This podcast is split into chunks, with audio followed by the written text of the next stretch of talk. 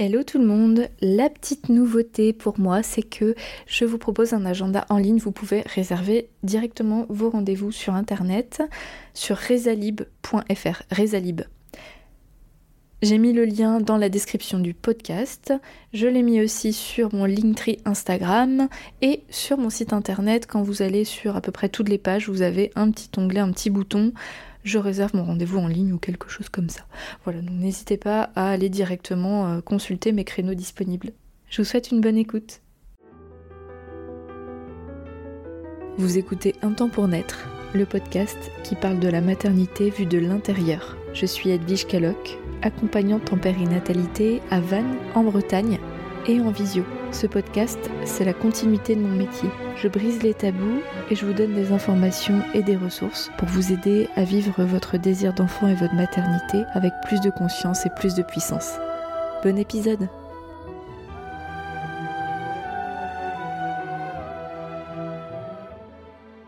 Bonjour tout le monde. Aujourd'hui, je vais vous partager une réflexion qui est très très présente dans ma vie, mais qui ne l'est pas uniquement au sujet de la périnate. Je crois que ça concerne toute notre génération, de façon consciente ou inconsciente, mais de plus en plus de personnes m'en parlent.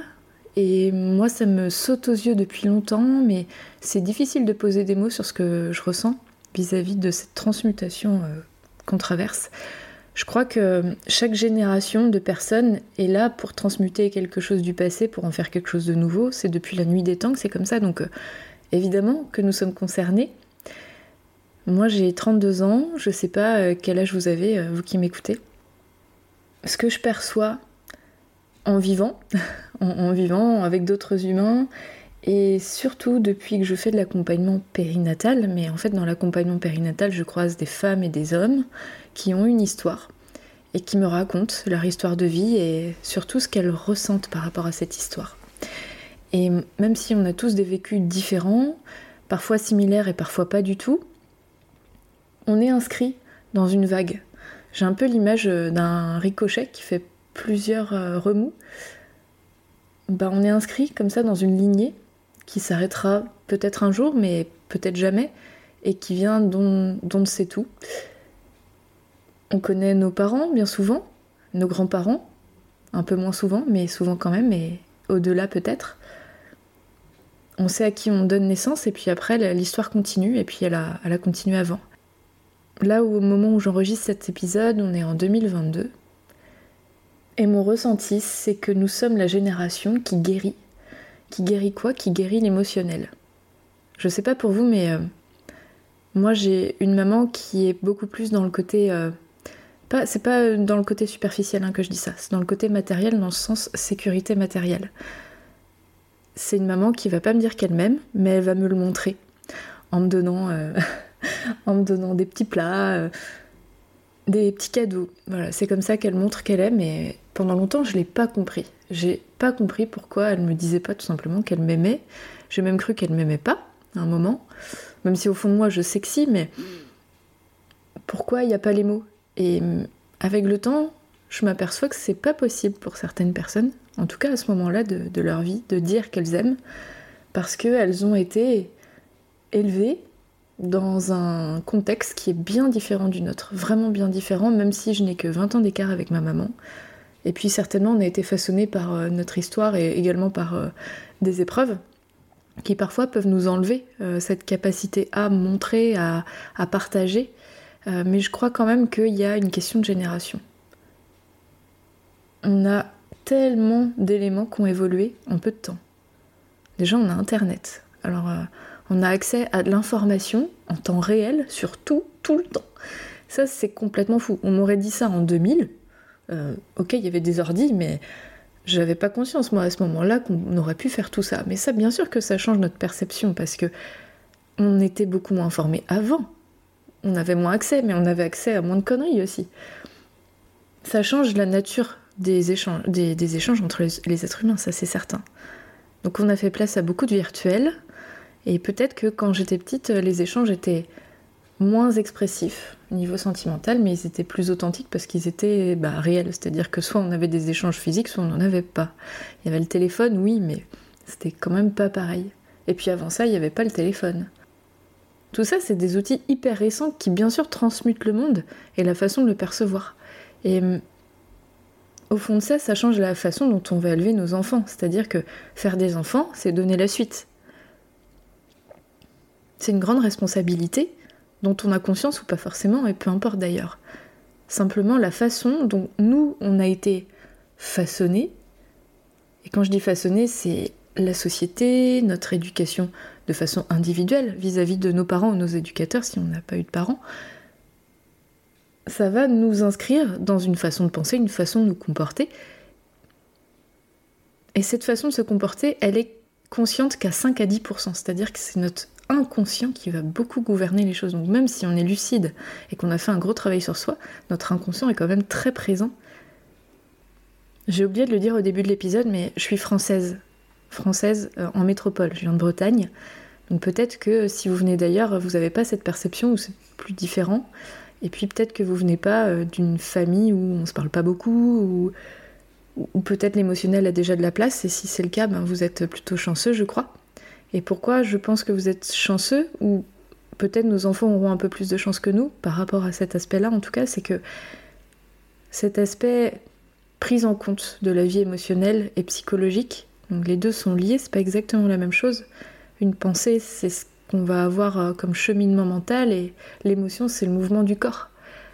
Mais les deux sont totalement imbriqués. Et c'est très nouveau de prendre conscience de l'importance de la vie de ces émotions. Il faut qu'elles circulent. Et ça, c'est la grande nouveauté, j'ai l'impression, de, bah, de, maintenant, parce que tout le monde n'en a pas encore conscience, et c'est archi difficile, parce qu'en fait, quand on n'a pas pu exprimer nos émotions, ça crée un impact qui ne se voit pas à l'œil nu. Enfin, si, pour les personnes qui ont l'œil affûté et, les mains affûtées. Je pense par exemple aux ostéopathes. Quand c'est des bons ostéos, ils savent, ils savent bien déceler euh, les impacts émotionnels. Bon, il y a plein d'autres euh, professions. Hein. Bref, c'est pas le sujet. Tout ce qu'on a intériorisé comme souffrance émotionnelle va avoir un impact. Et aujourd'hui, l'épigénétique, c'est une branche de la science qui démontre, hein, réellement, depuis 20 ans maintenant, même si on n'en parle pas tant que ça, qu'en fait, l'impact de notre environnement, y compris notre environnement émotionnel, va influencer l'expression ou l'inhibition de nos gènes. C'est-à-dire qu'un traumatisme qui aura été vécu par un de nos ancêtres. Donc nous, on dit jusqu'à 3 voire 4 générations. En Chine, ils disent jusqu'à 10. Bon, prenez euh, ce que vous voulez.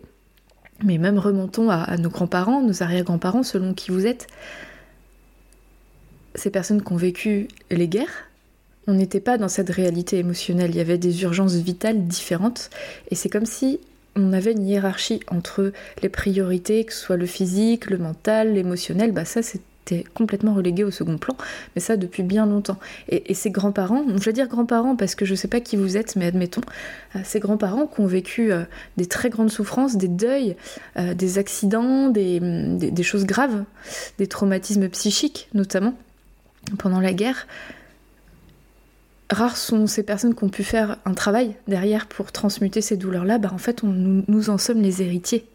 Et nos parents encore plus. Donc en fait, on transmute comme on peut à chaque étape pour guérir ça. Et puis notre vécu à nous fait qu'on amasse encore d'autres choses qu'on va potentiellement transmettre aux générations suivantes.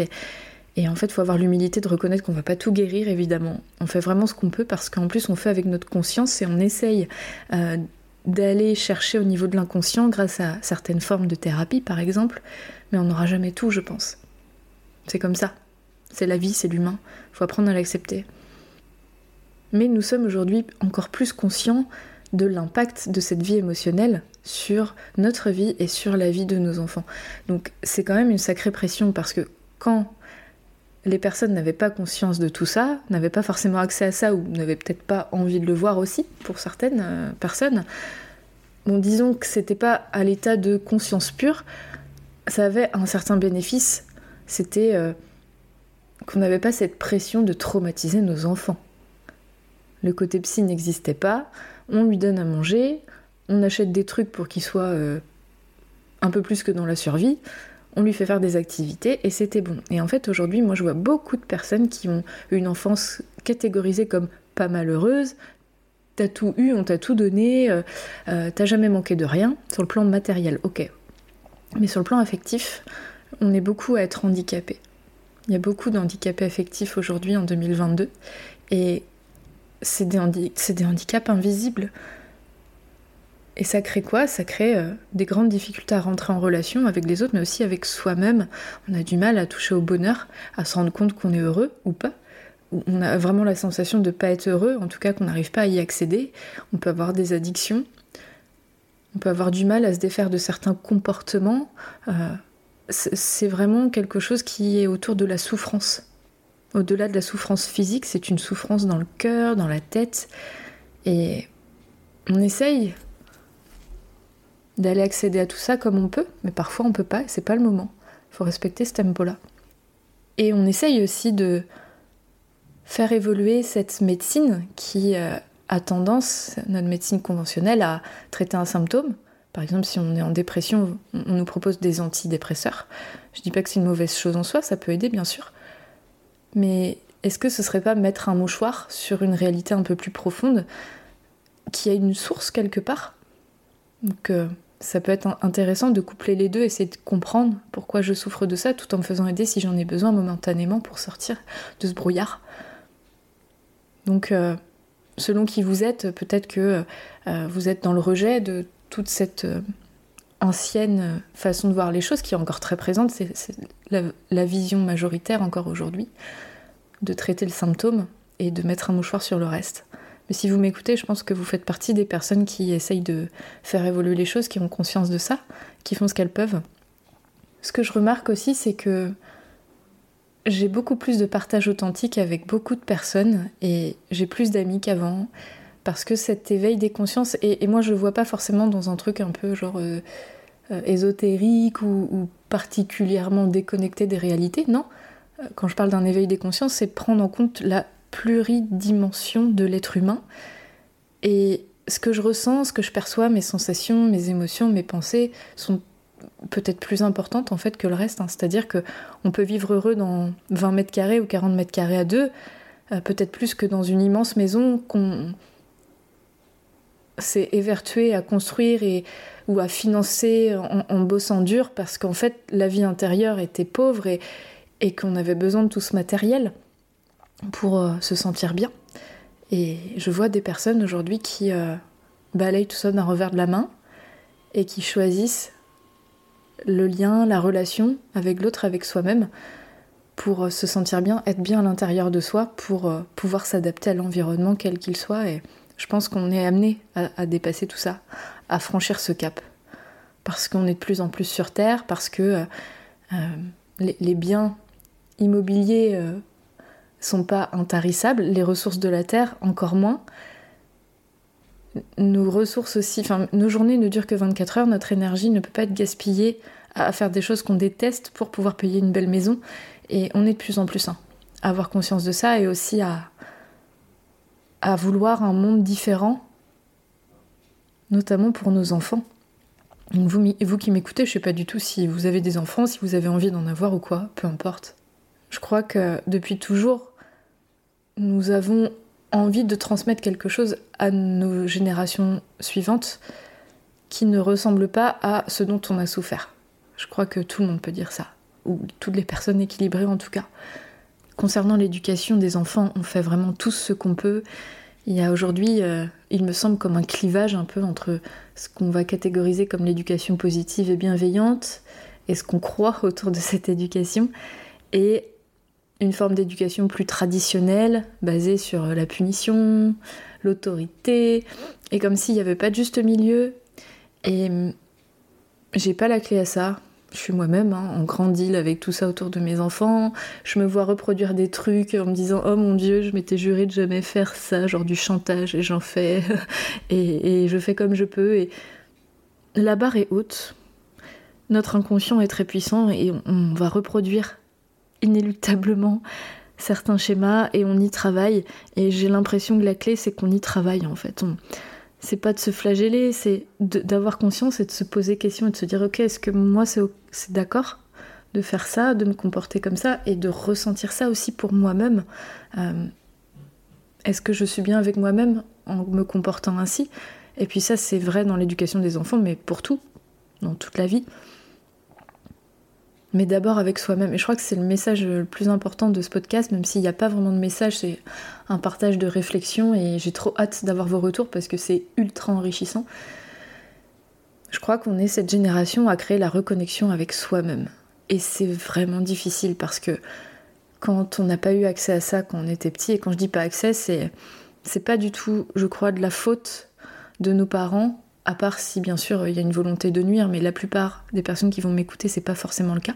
Et si c'est le cas, ben, ne prenez pas en compte euh, ce que je viens de dire et, faites avec ce que vous avez reçu ou pas reçu, bien sûr. Mais en admettant que c'était pas fait exprès et que c'était totalement, encore une fois, une reproduction inconsciente,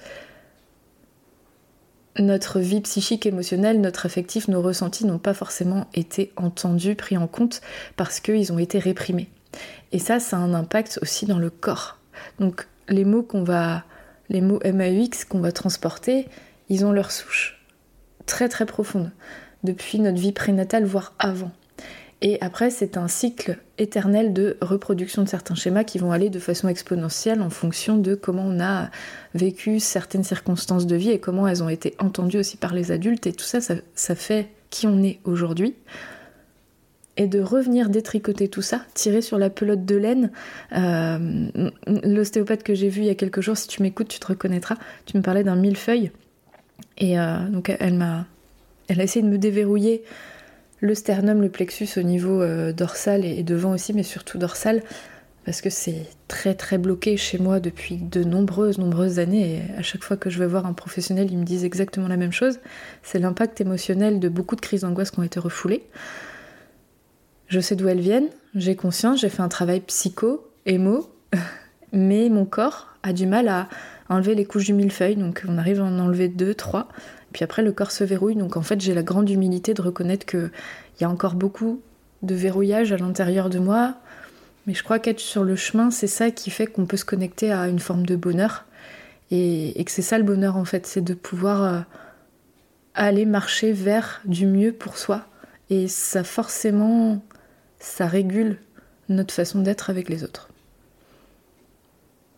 Voilà, c'était mon partage du jour. Je sais pas du tout ce que vous en pensez, si vous ressentez la même chose que moi. Bien sûr, ça mérite une discussion absolument approfondie et j'en parle, je crois, quotidiennement avec vous qui me croisez au cabinet ou en visio parce qu'on touche à ces sujets-là inéluctablement quand on parle de désir d'enfant, euh, de parentalité, de devenir parent.